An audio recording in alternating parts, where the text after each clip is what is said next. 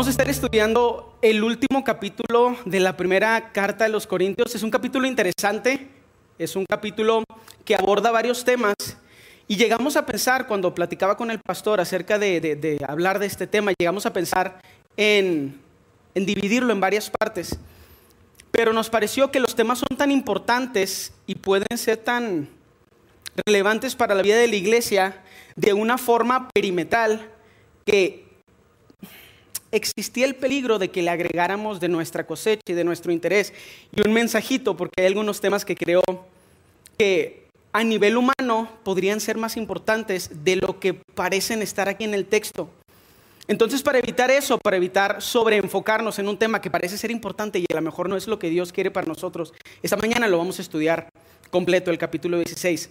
Vamos a tener tal vez ah, cuatro, tal vez cinco temas que son importantes y creo que todos ellos nos van a ayudar a vivir una vida cristiana plena y encontrar tal vez lo importante que es para nosotros. Una vez más, como siempre lo es, lo relevante que es Cristo vivo en nuestras vidas.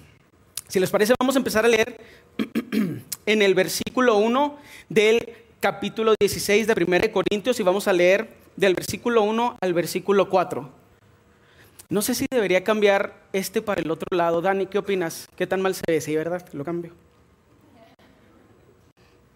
No hace diferencia para nosotros, pero para los que están en casa tal vez sí hace alguna diferencia. Bueno, vamos a leer, como les decía, del versículo 1 al versículo 4. Dice así, ahora bien, consideremos la pregunta acerca del dinero que se está juntando para el pueblo de Dios en Jerusalén. Deberían seguir el mismo procedimiento que les di a las iglesias de Galacia. El primer día de cada semana, cada uno debería separar una parte del dinero que ha ganado no esperen hasta que yo llegue para luego tratar de reunirlo todo de golpe. Cuando yo vaya, escribiré cartas de recomendación para los mensajeros que ustedes escojan como encargados de entregar su ofrenda en Jerusalén. Y si parece oportuno que yo también vaya, ellos pueden viajar conmigo. Lo primero que podemos ver en, este, en esta pequeña porción es que la gente de Corintios, eh, de Corinto tenía dudas acerca de esta ofrenda, de cómo hacerlo, Ah, de cuál era la mejor forma de ayudar a la gente de Jerusalén. Es muy extraño porque se menciona en varias cartas que la ayuda casi siempre era dirigida hacia Jerusalén. Yo no sé mucho de historia del primer siglo, pero parece ser, lo poquito que estudié, parece ser que el ministerio en Jerusalén estaba muy enfocado en ayudar económicamente a las mujeres viudas y como que también estaban pasando por un periodo económico muy difícil en toda la ciudad de Jerusalén, en toda esa área.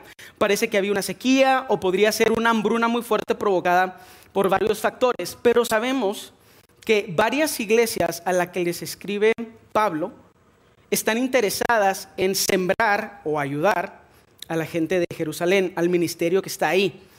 Algo que se me hace muy importante y que creo que a veces no consideramos es la importancia de preguntar. No sé si lo han procesado conforme hemos estado estudiando junto a Corintios, y cómo hay algunos temas que en teoría todos los cristianos deberíamos saber, como el cielo o qué pasa después de que nos morimos. Pero no sé si hay algo de nosotros como humanos donde nos da pena preguntar y no abordamos a las personas que a lo mejor podían traer algo de claridad de estos temas. Me gusta como ejemplo considerar que las personas de la iglesia de Corinto, oye, pues no sabemos realmente cómo podemos ayudar, pero pues vamos a preguntar. No sé qué es lo que nos evita preguntar. Podría ser orgullo, podría ser vergüenza. A lo mejor la vergüenza siempre es orgullo, no sé. Pero hay que preguntar. Somos hermanos, somos una familia. A algunos de nosotros el Señor nos ha dado muchas preguntas y a otros el Señor les ha dado muchas respuestas. Qué mejor que convivir los unos con los otros y estudiar juntos el mensaje que el Señor tiene para nosotros. Pregunten, hermanos, Pregunten si tienen alguna duda, si algo les parece incorrecto, si algún tema no queda claro, pregunten. las personas de Corintio hacen esto y pues sale este mensaje tan interesante y de tanta bendición para nosotros en el capítulo 16. Em, dice Pablo aquí, y otra vez, mucha sabiduría de parte del Señor. No sé si es colmillo en el ministerio, no sé si es la llenura del Espíritu Santo, no sé si las dos cosas son lo mismo. Hay algo espiritual muy increíble en Pablo que puede empezar como a predecir cómo reaccionaríamos todos los humanos y está aquí reflejado en lo que él cree que harían las personas de la iglesia de Corinto. Porque les dice, deberían seguir el mismo procedimiento que les di a las iglesias de Galacia. El primer día de cada semana, acuérdense que ya se estaban juntando los domingos, el primer día de cada semana, cada uno debería separar una parte del dinero que ha ganado. No esperen hasta que yo llegue para luego tratar de reunirlo todo de golpe. Esto es una recomendación que está en la palabra, yo creo que es una eh, recomendación que es súper congruente a nivel psicológico y a nivel sociológico, y también parece ser una recomendación llena del Espíritu Santo. No sé qué tan fácil es para ustedes pagar recibos al final del mes, cuando ya se compraron todas las cosas que querían. Yo en lo personal, si no pago primero todas mis deudas del mes, al final del mes ya estoy batallando para empezar a pagar lo que, pues sé que tengo que pagar, la luz, el agua. Se me hace interesante que todos los humanos pasamos por eso y la realidad del 2021 es la misma que estaban viviendo las personas de Corinto. Yo no creo que la idea de separar primero el diezmo sea porque al Señor no le gusta lo que sobra. Yo creo que es algo un poquito más humano, un poquito más en amor. Como el Señor conociendo nuestra condición y diciendo, vas a batallar si me dejas para el final. Ponme al principio. Si vas a ayudar, si vas a ofrendar, si vas a diezmar, si vas a dar una ofrenda especial para que alguien pueda servir al Señor en otro lugar, Tal vez lo más prudente es separarlo primero, en vez de que llegue la persona que lo va a recolectar y luego intentemos reunirlo todo de trancazo, todo de golpe, dice Pablo. Siento que eso es una recomendación tan obvia, pero verlo en la Biblia me recuerda que esta es, este libro es un manual de vida, no es un manual místico y de que tiene recomendaciones en un mundo que no está conectado con el nuestro. Hay cosas espirituales en la Biblia obviamente, pero también es un libro de recomendaciones para vivir una vida tal vez un poquito mejor administrada. No lo sé. Pero me gusta esta idea que Pablo dice, al principio de cada semana, separen lo que ustedes quieren dar, lo que Dios ponga en su corazón, sepárenlo. No se esperen hasta el final a que yo llegue para recolectarlo. Creo que una de esas razones es la que acabo de mencionar, una de las razones por las que da esta recomendación. No se esperen hasta el final porque luego, pues a lo mejor va a ser un poquito más difícil dar lo que habían propuesto en su corazón. Si se esperan hasta el final del mes, en vez de separarlo poquito a poco. Pero creo que podría haber otra situación, y esto es una situación que a mí me tocó vivir, que me tocó ver, y creo que tal vez hay otro, hay otro nivel para esta recomendación. Y es que a veces, cuando recogemos los diezmos, la ofrenda o ofrendas especiales, la persona que está enfrente nos quiere hacer manita de puerco. Y nos sentimos manipulados a dar. Y damos antibíblicamente, damos con tristeza, damos por necesidad. Oye, porque ¿cómo vamos a pagar la renta de aquí? ¿De qué va a vivir el pastor? Y es extraño, yo creo que la gente, me gustaría pensar, tal vez estoy equivocado, me gustaría pensar que la gente que habla acerca del diezmo y la ofrenda el objetivo no es manipularnos para que demos, ni torcernos el brazo para que demos. Pero esas cosas suceden. Y creo que también Pablo podría estar considerando esto como parte de su consejo. Voy a llegar, me van a ver, voy a hablar del diezmo y la ofrenda, y tal vez ustedes van a sentir, no del Señor, sino de la carne, una culpa que los empuje a dar algo que Dios no puso en su corazón. Y empezamos a dar con tristeza, o por necesidad. ¿Y las necesidades son reales? Sí, aquí estamos, es un edificio donde se paga renta, pero ese no es el punto, no damos por necesidad. Si no podemos pagar la renta, ¿se acaba Capilla Calvario? Claro que no. Si no podemos pagarle el sueldo a nuestro pastor, ¿se acaba su pastorado? Claro que no. El Señor va a proveer. ¿Cómo va a proveer? Eso es algo que está muy por encima de mis habilidades. ¿Deberíamos ser nosotros los que apoyamos a la obra? Claro. ¿Seguimos siendo esclavos de Dios del dinero? Claro que no. Pero alguien va a venir y nos va a manipular y nos va a enseñar fotos de cómo está la situación. y va a mover nuestro corazón en la carne, en vez de que el Espíritu Santo siembre en nosotros para que propongamos en nuestro corazón lo que vamos a dar.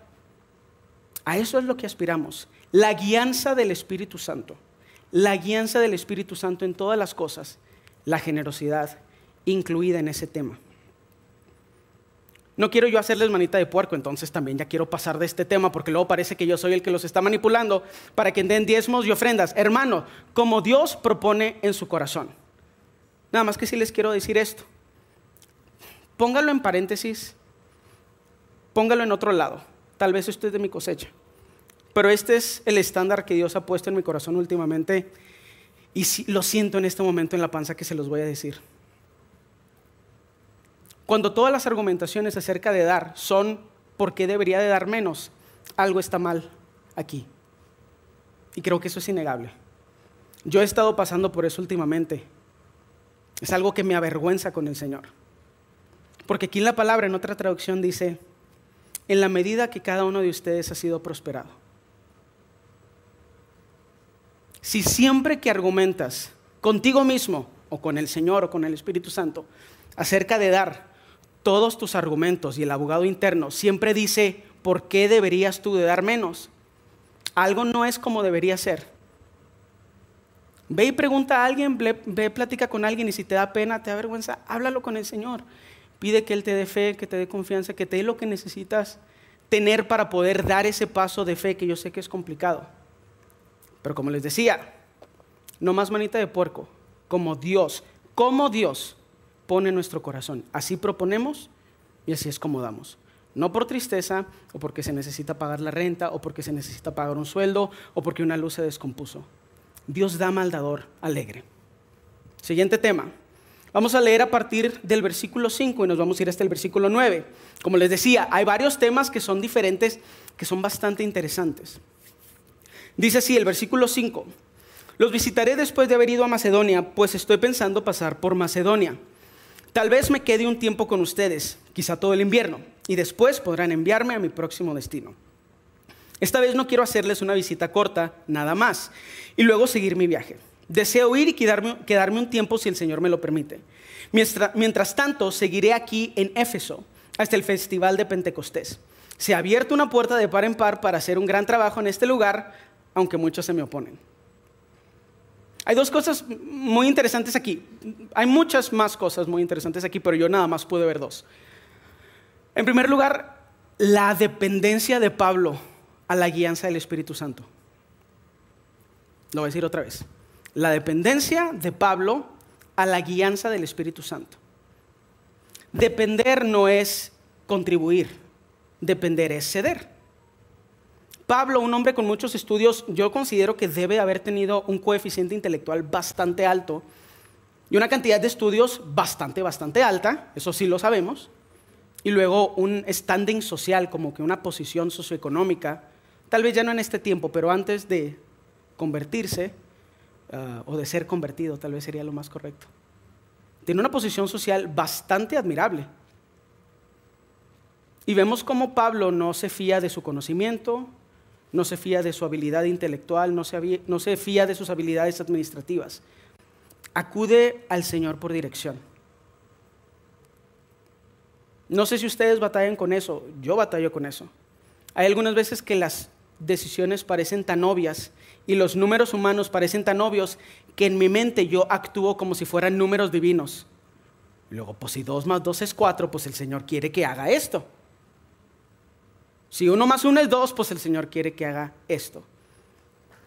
No hay que apoyarnos en nuestro propio entendimiento, hay que dejar que el Señor nos guíe.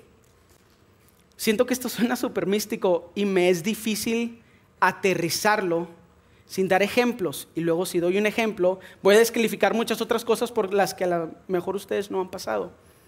Pero creo que hay situaciones complejas donde sabemos que no podemos tomar una decisión completa que incluya todo el panorama si el Espíritu Santo no está dirigiendo nuestra decisión.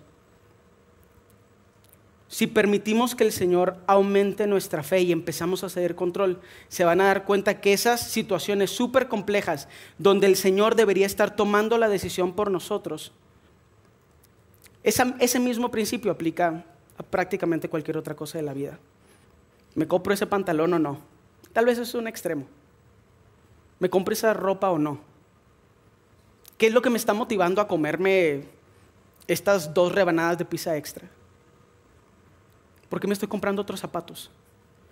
No los estoy intentando condenar, hermanos. Por favor, escuchen lo que quiero decir, porque los estoy empezando a ver así como que... Mm. Es, es raro cómo somos los humanos y me siento extremadamente vulnerable en este momento.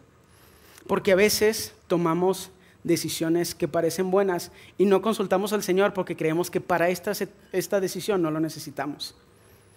Yo a veces lo siento con la comida, me voy a comer otra cosa y me empiezo a dar cuenta que, porque una vez mi papá me dijo que no me comiera otra, o porque en algún momento de mi adolescencia prometí que cuando tuviera dinero iba a comer lo que yo quisiera y se empieza a ver. Y la comida se vuelve mi saciedad y mi plenitud y el Señor, pues los domingos, o cuando ore. Si hiciéramos del Señor parte de todas nuestras decisiones, nuestras vidas se verían diferentes. No sé cómo, pero mejores. Yo lo veo en mi vida. Yo veo cuando yo tomo la decisión y veo la tangente de cómo las cosas empiezan a descomponer poquito a poco. Y le pido al Señor que me recuerde, si te necesito, a veces se me olvida. Si te necesito, a veces se me olvida. Cuando el Señor guía nuestro caminar, hasta en las cosas más básicas podemos encontrar plenitud en Él. Y las decisiones esas complejas que dejamos para el Señor, empiezan a convertirse en las decisiones cotidianas, donde podemos vivir en paz, podemos vivir el propósito del Señor, podemos tomar decisiones simples en paz con el Señor. Esto no se trata de condenarlos, de que se sientan mal porque se compraron otros zapatos. Esto se trata de que recordemos lo increíble que es vivir dirigidos por el Señor. Desde las cosas más grandes como comprar una casa, tal vez cambiar de trabajo, cambiarse de ciudad, hasta las cosas más pequeñas como salimos a comer, me compro otras botas, me cambio de departamento en mi trabajo. Vamos a hacer del, vamos a hacer del Señor parte de nuestras vidas. Vamos a hacer del Señor parte de nuestras vidas, hermanos. Me encantaría ver al Señor parte de sus vidas todos los días, en todo momento. No solamente en el momento que oramos en la mañana o en la noche, no solamente aquí durante el servicio. Imagínense que pudiéramos ver al Señor en todas nuestras decisiones, como individuos, cómo ayudamos, cómo nos hacemos para un lado, cómo manejamos, cómo administramos el dinero, cómo le hablamos a nuestro supervisor, a nuestro jefe, cómo le hablamos y tratamos a nuestros subordinados. En un individuo, Imagínense en todo el cuerpo de Cristo, que el Señor verdaderamente estuviera guiando nuestros pasos.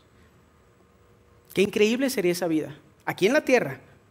Es una promesa aquí en la tierra donde podemos aspirar a caminar con el Señor desde hoy, dejando que Él encamine todos nuestros pasos. Tal vez es invitar a alguien a comer. A mí me gustan las costillas. Lo siento, porque ya, ya lo sentía incómodos, entonces yo también ya estaba incómodo.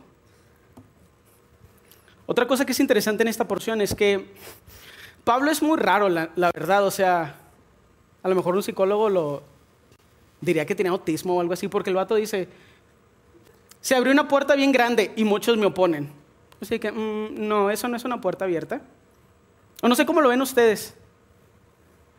No sé cómo interpretan ustedes cuando el Señor abre las puertas o cuando cierra una puerta, abre una ventana. Cuando ustedes piensan en una puerta abierta, ustedes piensan en oposición. Yo nunca había pensado en eso.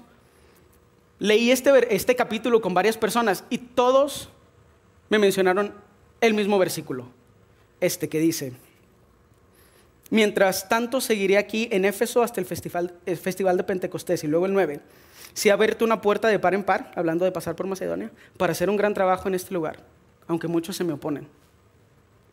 ¿No se supone que cuando las puertas se abren, la oposición desaparece? Definitivamente en el mundo podemos tomar malas decisiones y luego vivimos las consecuencias de nuestros actos. Eso es una realidad. Pero hay algo interesante, hay algunas veces que el Señor pone en nosotros el deseo, como que nos mueve, yo lo siento en la panza, no sé dónde lo sientan ustedes, pero como nos mueve algo y quiero hacer algo y sé que el Señor me está empujando hacia caminar en cierta dirección. Y luego me encuentro con oposición y digo, ah, supongo que el Señor no quería que lo hiciera, porque el parecer va a ser ligeramente complicado. Pero otra vez regresamos al tema del Señor guiando nuestras decisiones. En las cosas fáciles, cuando los tiempos son simples, y en los momentos difíciles, atravesando la dificultad en dirección de la voluntad del Señor, porque confiamos en su dirección y porque estamos acostumbrados a escuchar su voz. Hay que hacer del Señor parte de nuestra vida y hay que empezar a delegarle autoridad sobre nuestras decisiones. Empiecen con algo pequeño. Vamos a seguir leyendo eh, dos versículos, tres versículos. Versículo 10, 11 y 12 dice así, cuando llegue Timoteo, no lo intimiden, él hace la obra del Señor igual que yo. No permitan que nadie lo trate con desprecio, despídanlo con su bendición cuando regrese para estar conmigo. Espero que venga junto con los demás creyentes. Ahora en cuanto a nuestro hermano Apolos, yo le rogué que fuera a visitarlos en compañía de los otros creyentes, pero él no estaba dispuesto a ir por el momento, los verá después cuando tenga la oportunidad. Aquí también noté dos cosas. Una es un tema tal vez importante, el otro creo que nada más es una observación de Pablo. probablemente es el mismo tema que acabamos de, del que acabamos de platicar. En el versículo 2 se dice que Apolos no quiere ir. ¿Quién sabe por qué? A lo mejor es Apolos como yo, yo no disfruto de viajar y a lo mejor Apolos es de que nada, ¿para qué? Si el Señor no me manda, yo no quiero estar viajando, ahí no me estás diciendo. Creo que es eso, podemos asumir que Apolos, los que conocemos un poquito de la historia de todo este primer siglo y cómo se estaba moviendo eh, el Señor en la iglesia primitiva, hemos escuchado el nombre de Apolos antes. Y Apolos no quería ir a la iglesia en Corinto. La Biblia no especifica por qué, pero podemos asumir que el Señor también ahí estaba guiando los pasos de Apolo, de Apolos y gloria a Dios por su dirección que a veces dice, "No vas." Pero realmente el tema importante de esta porción yo creo que es la primera parte. Creo que es un tema interesante respecto a la autoridad, a la autoridad delegada y lo difícil que puede ser para nosotros los humanos respetar la autoridad. Hemos estado estudiando en, los eh, eh, eh, en la carta de los Corintios que esta iglesia en particular tenía un problema fuerte con la autoridad. Ya habían estado oponiéndose a Pablo por decirlo de forma muy general. Y tal vez Pablo, conociendo la experiencia que él había vivido con ellos, dijo, híjole, si a mí me trataron así, ¿cómo irán a tratar a este chavo? ¿Cómo irán a tratar a Timoteo? Que al parecer no era tan chavo tampoco. Hay algo interesante de cómo consideramos a quién deberíamos respetar y a quién no. Y hay algo muy interesante acerca de la autoridad delegada del Señor que creo que no es creo que no es tan fácil procesar fuera del poder del Espíritu Santo. No sé si ustedes, no es cierto, sí sé, pero me da pena decirlo así con tanta, con tanta confianza. Todos tenemos problema con la autoridad, todos. Todos tenemos problema con la autoridad, todos tenemos problema con someternos los unos a los otros. Casi siempre nos sometemos a la gente que se ve en la carne como nosotros que se debería ver, como nosotros creemos que se debería ver alguien. Y somos buenos, somos buenos para sacarle la vuelta a la autoridad. Siempre el argumentador interno, siempre el abogado interno nos ayuda a crear explicaciones de cómo yo y la persona que me está corrigiendo en realidad estamos al mismo nivel. Entonces, lo que me está diciendo no es una orden, es una sugerencia. Y si la quiero hacer, la hago, y si no la quiero hacer, no la hago. Mm, definitivamente ese es el pecado en nosotros. Y vive de diferentes formas en cada uno de nosotros. Y se ve diferente, eh, se ve de diferentes formas en cada uno de nosotros. Creo que yo lo único que les podría recomendar cuando hablamos de autoridades, reconozcan fuera de la iglesia qué personas están en autoridad sobre ustedes considerando puestos. O sea, pues es el supervisor, es el supervisor de mi departamento y yo soy su subordinado. Creo que es bastante obvio que esa persona es la autoridad y yo no. No les estoy diciendo que tienen que ir en contra de su conciencia, no les estoy diciendo que tienen que ser falsos, condescendientes. Hay otras palabras que mejor no voy a usar para describir a las personas que siempre están intentando agradar al jefe en vez de trabajar. Eso no es la recomendación. La subordinación es algo muy interesante y yo creo que solamente puede suceder a través del poder del Espíritu Santo.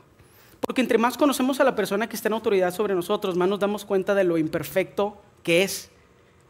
Y nos vamos dando cuenta de todas las razones en la carne por la que no deberíamos respetarlo. Pregúntenle a los de la alabanza si eso les pasa. Cada vez que me conocen más, a veces platicamos y digo, ¿por qué dije eso?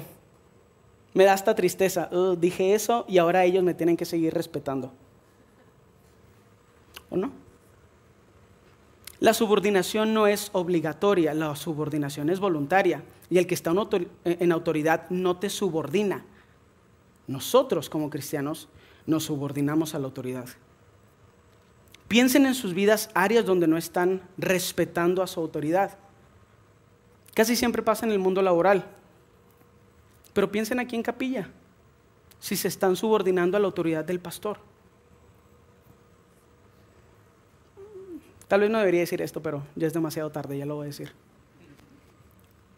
Piensen si el pastor Rafa es su pastor o ustedes tienen otro pastor imaginario en algún otro lugar. Qué raro, ¿no? Siempre es mejor un pastor que está lejos. A ese pastor sí me puedo someter. Yo tengo un pastor en Canadá. Ah, pues qué chido, vato. Hasta allá, ¿verdad? Nadie te tiene que decir nada. Todos podemos ver aquí cómo estás tomando decisiones incorrectas, cómo no estás siguiendo la guianza del Espíritu Santo. Pero qué chido por tu pastor en Canadá.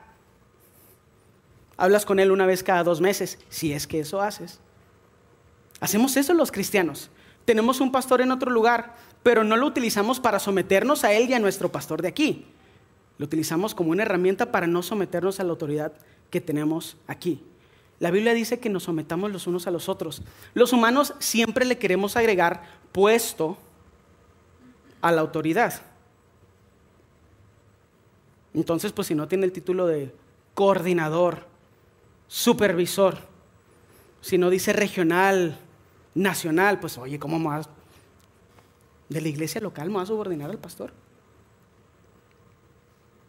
Ningún pastor nos debería subordinar, menos nuestro pastor. El pastor Rafa no subordinaría a nadie, no está en su personalidad, no está en su corazón. Pero nosotros deberíamos llegar y ponernos abajo. Tal vez eso es una sugerencia. Tal vez es el Espíritu Santo hablándoles. Y tal vez otra vez están contraargumentando de por qué no deberían someterse a la autoridad que está sobre ustedes. Eso es algo que el Señor tiene que tratar con cada uno de nosotros. Y otra vez, yo apelo a la guianza del Espíritu Santo y a la llenura del Espíritu Santo en cada uno de ustedes para que el Señor trate con cualquier área que necesite ser tratada. Y si estamos bien con la autoridad, gloria a Dios.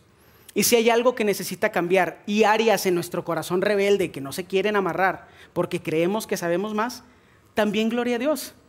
Porque en esas áreas donde el Señor nos va a hacer crecer podemos ver su gloria, su amor, su paciencia con nosotros y podemos ver el poder transformador del Espíritu Santo en nosotros. Pero queremos, quiero recordarles esto, para que eso pase necesitamos buscar del Señor en nosotros.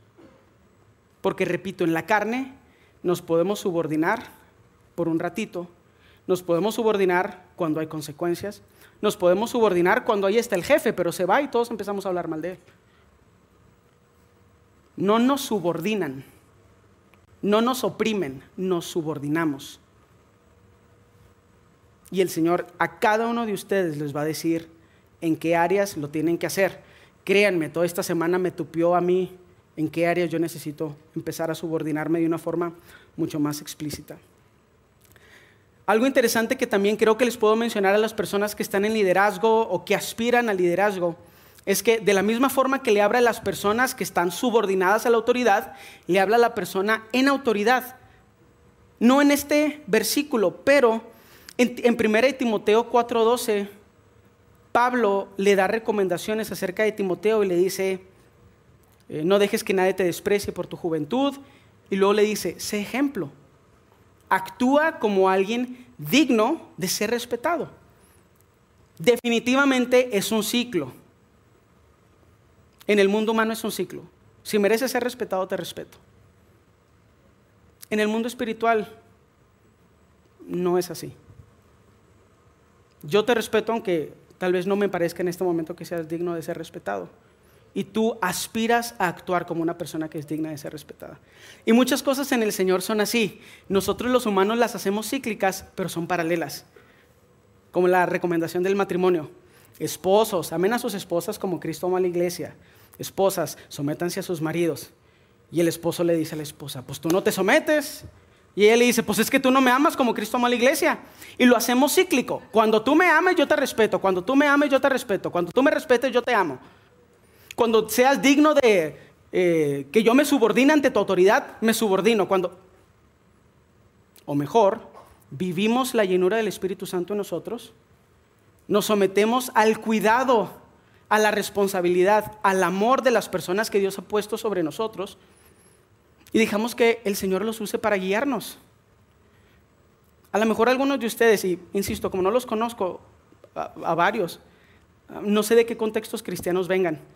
A lo mejor vienen de contextos cristianos de mucho abuso de parte del liderazgo. Y eso es algo que también se tiene que abordar con la persona que está en autoridad, porque en el Señor todos estamos en el mismo nivel y nos podemos preguntar, nos podemos confrontar. Y luego el Señor pone autoridades, pero eso no significa importancia y no significa que la persona que esté en autoridad sobre mí no puede ser abordada acerca de un tema que consideramos está incorrecto. Nos confrontamos en amor, nos confrontamos por amor. Nos confrontamos en amor, pero también nos confrontamos por amor. Yo no tengo ninguna autoridad realmente sobre nadie, yo coordino el grupo de alabanza pero pues estoy aquí arriba y a lo mejor puede parecer que tengo alguna autoridad. Si ustedes sienten que no se pueden acercar a mí y decirme, oye David, es que por qué, o oye David, ese pantalón no combina con esos zapatos, o no me pueden decir alguna cosa, yo estoy haciendo mal su trabajo y ustedes también. Porque ustedes no me aman lo suficiente como para confrontarme y para tener esa conversación súper incómoda que a veces es la confrontación. Váyanse en orden, por favor. O sea, si ven a alguien ya regañando, me regañen el siguiente domingo, por favor. La voy a regar lo suficiente como para que todos les toque. En amor. Si no me aman, tal vez no me digan nada. Yo sé, pues, que me muera. Si me aman, confróntenme. Porque definitivamente tiene que haber muchas áreas donde no estoy siendo lo que debería ser en Cristo. ¿Quién me va a decir? Mi esposa ya está cansada de decírmelas tanto. No, no es cierto tenía que meter a la esposa, ¿verdad? Levanta la mano, no, no es cierto. Ya, ya estoy arruinando este momento. Vamos a seguir leyendo en el versículo 13 y 14. Dice así: Estén alerta, permanezcan firmes en la fe, sean valientes, sean fuertes, fuertes y hagan todo con amor. ¿Qué tanto puedo explicar al respecto? Mejor lo vuelvo a leer. Estén alerta, permanezcan firmes en la fe, sean valientes, sean fuertes y hagan todo con amor. Necesitamos poner atención.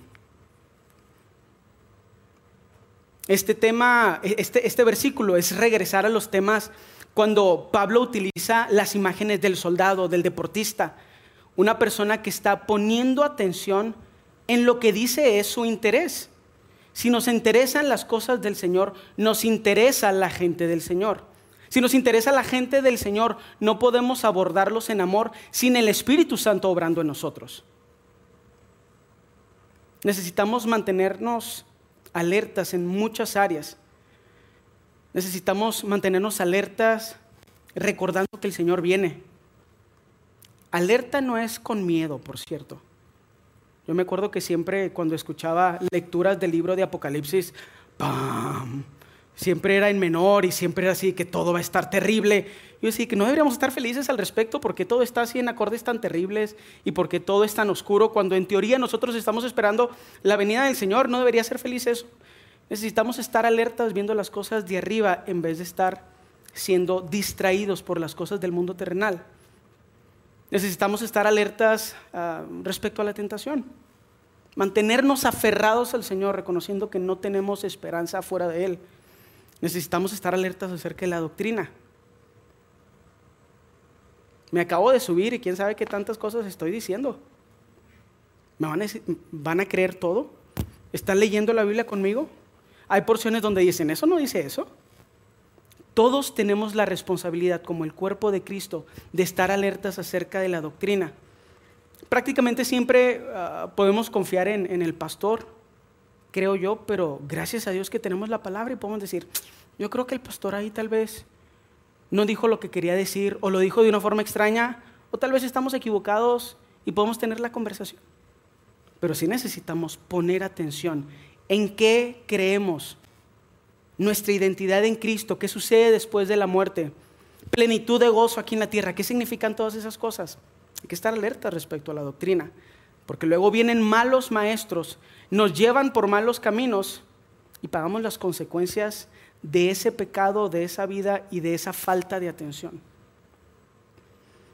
Me gusta que dice, permanezcan firmes en la fe.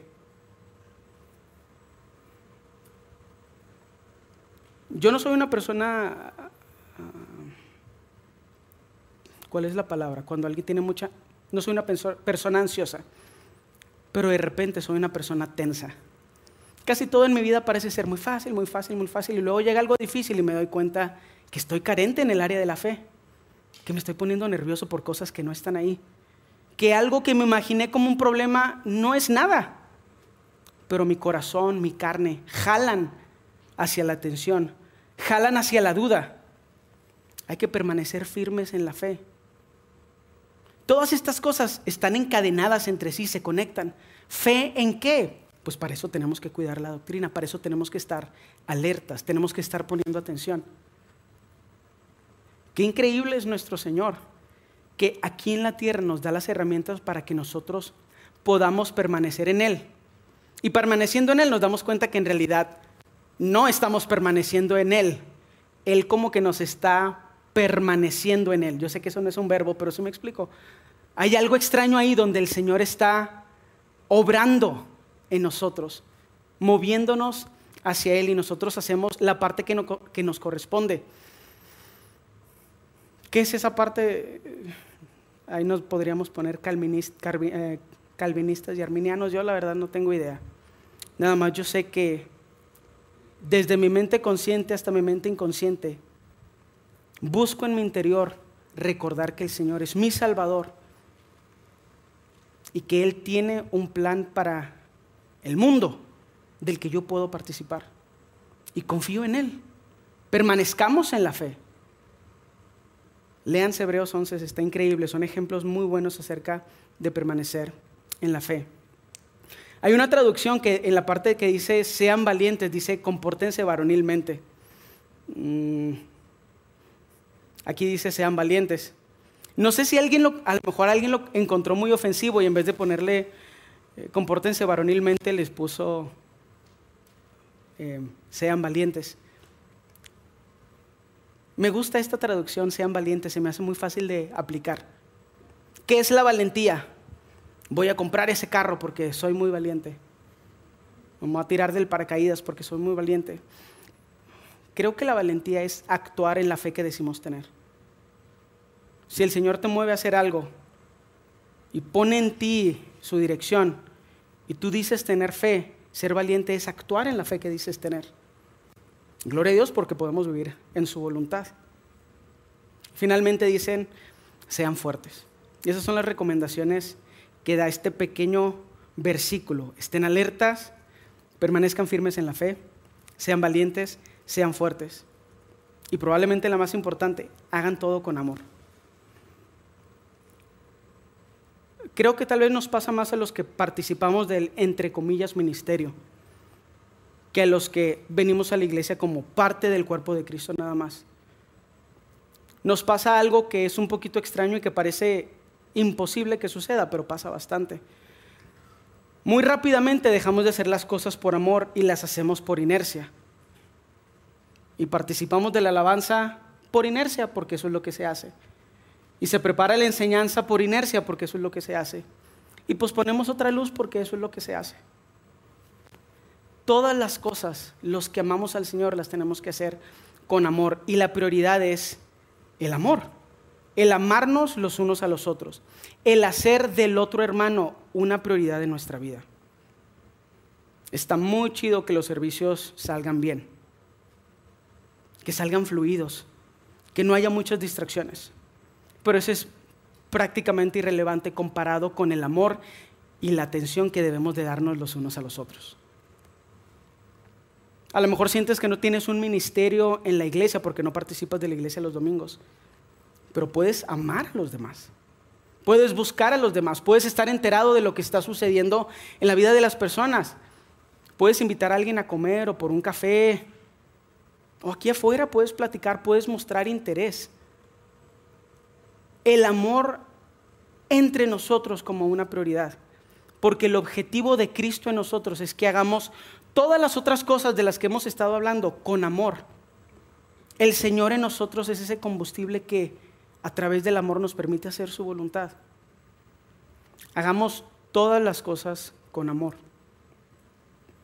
Y luego continúa leyendo, da un ejemplo interesante acerca de lo primero que sucedió en la iglesia de Corintio. Dice así, del versículo 15, y vamos a leer hasta el versículo 18, dice así.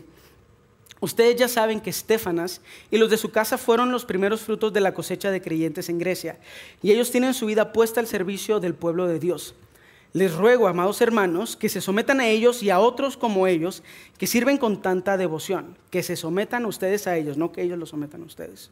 Estoy muy contento de que Estefanas, Fortunato y Acaico hayan llegado. Ellos me han dado la ayuda que ustedes no pudieron darme al no estar aquí. Ellos también han sido de mucho aliento para mí como lo fueron para ustedes.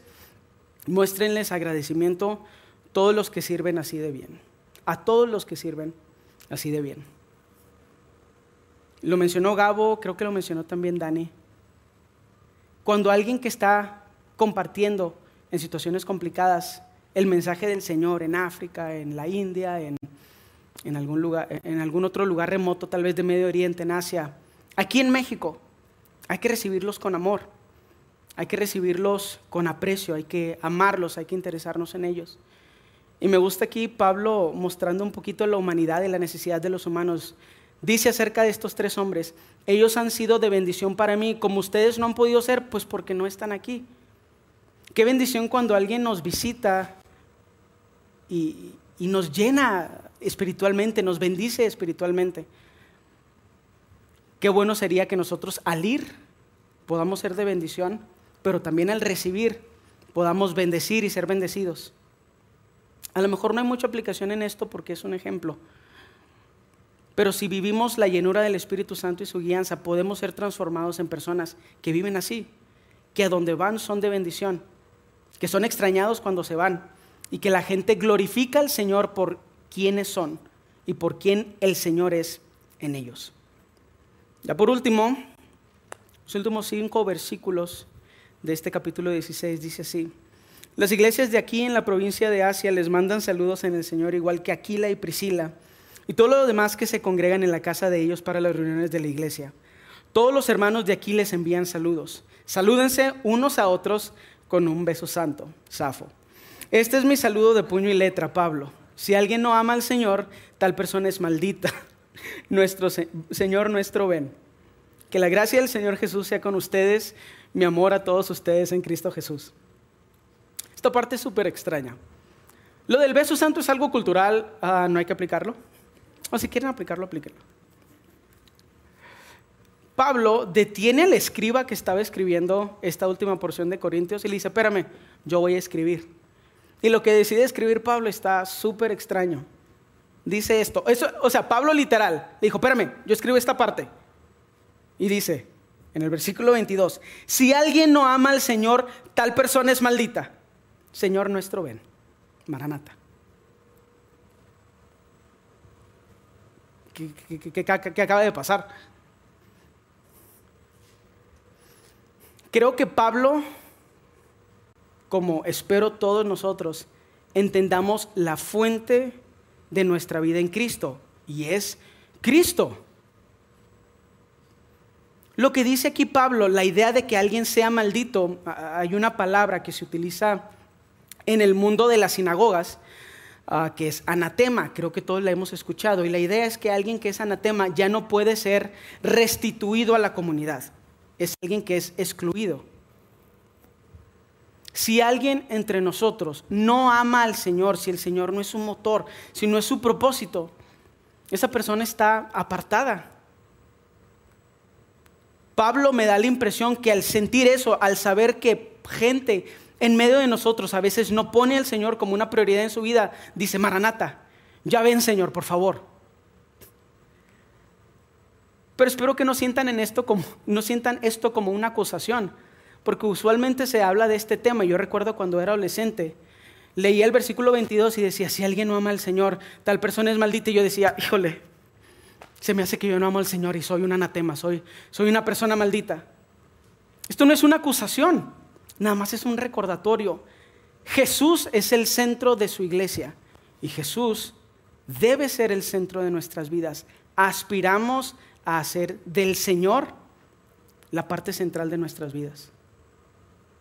Cuando el Señor no es la parte central de nuestras vidas, cuando el amor por Él no es lo que nos anima empuja, motiva nuestro motor, nuestro combustible para hacer la voluntad del Padre, estamos malditos, estamos perdidos, estamos apartados. No hay oportunidad de restitución o de restauración fuera de Cristo. Pero gloria a Dios porque amamos a Cristo. Si lo escuchan esto como una acusación, luz amarilla. Amamos a Cristo. Amamos a Cristo, hermano. Amamos a Cristo, lo amamos. Y si sientes que no lo amas, lo suficiente, si hay algo de culpa, acércate, platica. Está toda una comunidad que quiere que crezcas en el Señor.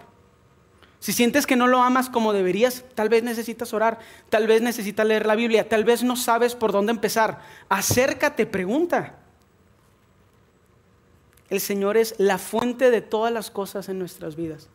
Y todas las cosas que podemos hacer que glorifican al Señor, nada más pueden venir de Él. Y por lo tanto, el que no ama al Señor está apartado, es maldito, es anatema. Al saber eso, al saber esa, verdad tan difícil, esa verdad tan absoluta, podemos decir, Señor, por favor, ya ven, Maranata, ya ven, Señor Jesús. Y luego ya, Pablo le baja la intensidad y da una salutación y una bendición. Dice, que la gracia del Señor Jesús sea con ustedes, mi amor a todos ustedes en Cristo Jesús.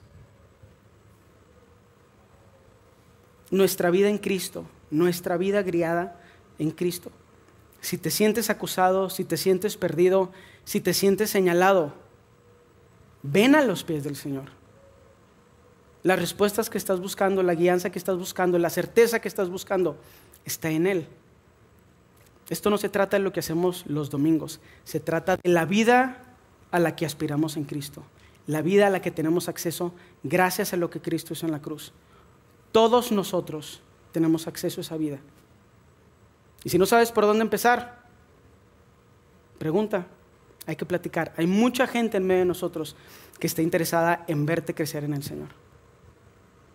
¿Qué les parece si nos ponemos de pie para orar?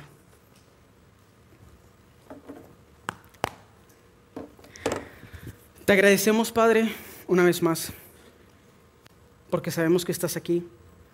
Te agradecemos el poder de tu palabra, te agradecemos tu misericordia y tu paciencia con nosotros, Señor.